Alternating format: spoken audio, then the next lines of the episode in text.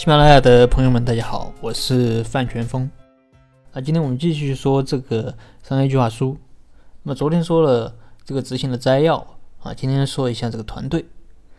团队啊，是整个商业计划书中最重要的部分啊，至少我觉得它是最重要的部分。因为无论什么事情都需要人去做，如果人不靠谱，那么这个事儿我觉得可能就做不成。那有些时候呢，就算事儿不怎么样。只要人靠谱，啊，创业都还是有可能成功的。因为很多这种情况啊，就是一开始做的是某一件事儿，那结果最后做成了，发现其实做的是另外一件事儿，和最开始的事儿完全是风马牛不相及。所以团队啊，其实很重要。事儿不行，我们还可以调整；但是人不行，再好的项目都不靠谱。就比如，就拿现在的这个社交软件来说吧。基本上就是微信一家独大，但是在微信之前，或者和微信同一时期的，还有很多软件，比如说飞信、易信，还有什么米聊什么的，但都被微信干掉了。有人说那是因为腾讯的 QQ 用户多，可以转化。那你知道飞信是谁的吗？飞信是移动搞的，移动也有接近十亿的用户。那为什么他就把飞信做不起来呢？如果你要说是资源的问题，那移动的资源还比不上腾讯吗？所以我觉得微信能够做好，啊，有一个很大的原因就是团队强。那么说到团队，投资人可能会关注什么东西呢？比如说创业者的经历，你在创业之前是干什么的？和你要创业的这个项目，它有没有关系？如果完全是风马牛不相及的，那可能你这个项目就不会被看好。还比如说，你是一个人还是一个团队？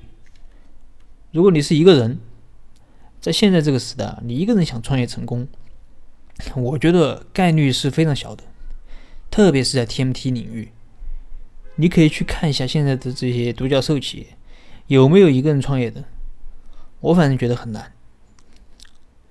那么，如果你是一个团队，那投资人可能就会关注几个点，比如说你这些伙伴和你有没有交集，你们是怎么认识的？是同学啊？是亲戚？是同事？还是什么？还是以前完全不认识？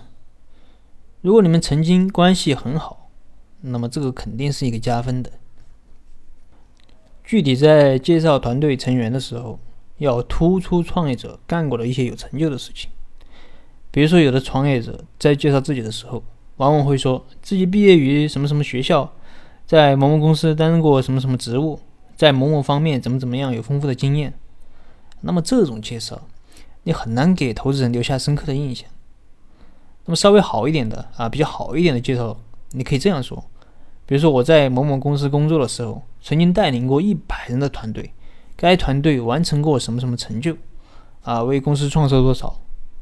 或者在某某公司的时候负责过某一款核心产品的开发，该产品怎么怎么样畅销？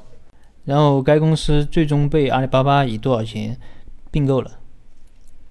那么这种介绍就比较容易给投资人留下一个深刻的印象。那么除了这些之外，啊，投资人还会在意团队的什么问题呢？啊，请继续收听下一期的节目。好了，今天的分享就到这儿。如果你有什么疑问，你可以给我留言或者添加我的微信，我们再深入的沟通交流。当然，你也可以把这一期的内容分享给身边感兴趣的朋友，让他们和你一起学习，共同成长。